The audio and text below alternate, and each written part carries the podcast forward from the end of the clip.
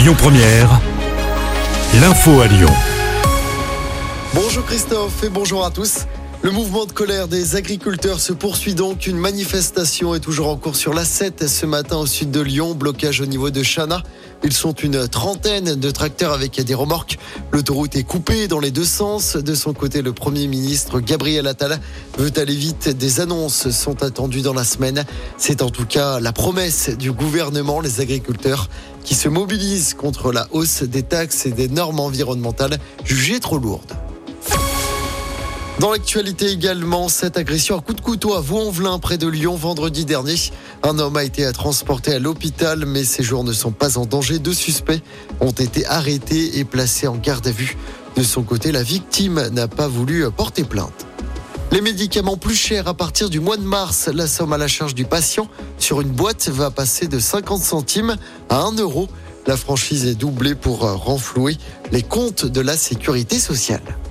On en sait plus sur le congé naissance, nouvelle formule. Il va s'appliquer courant 2025, six mois maximum qu'on peut partager entre le père et la mère. Congé plus court qu'actuellement, mais nettement mieux rémunéré. Il sera calculé à partir du salaire des parents, plafonné à 1800 euros par mois contre les 430 euros actuellement. Et puis avis à ceux qui ont prévu de partir en vacances au printemps ou qui veulent profiter des ponts du mois de mai, la SNCF va mettre en vente les billets de train ce mercredi pour les voyages TGV Inouï et Intercité allant jusqu'au 22 mai. Cela concerne aussi les voyages en Ouigo qui vont jusqu'au 5 juillet.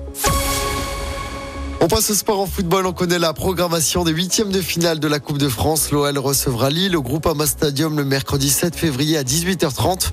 De son côté, Saint-Priest, le petit poussé de la compétition, jouera face à Valenciennes, club de Ligue 2 à 20h30. On ne sait pas encore où ce match se jouera. Il pourrait se jouer à Bourgoin dans le département voisin.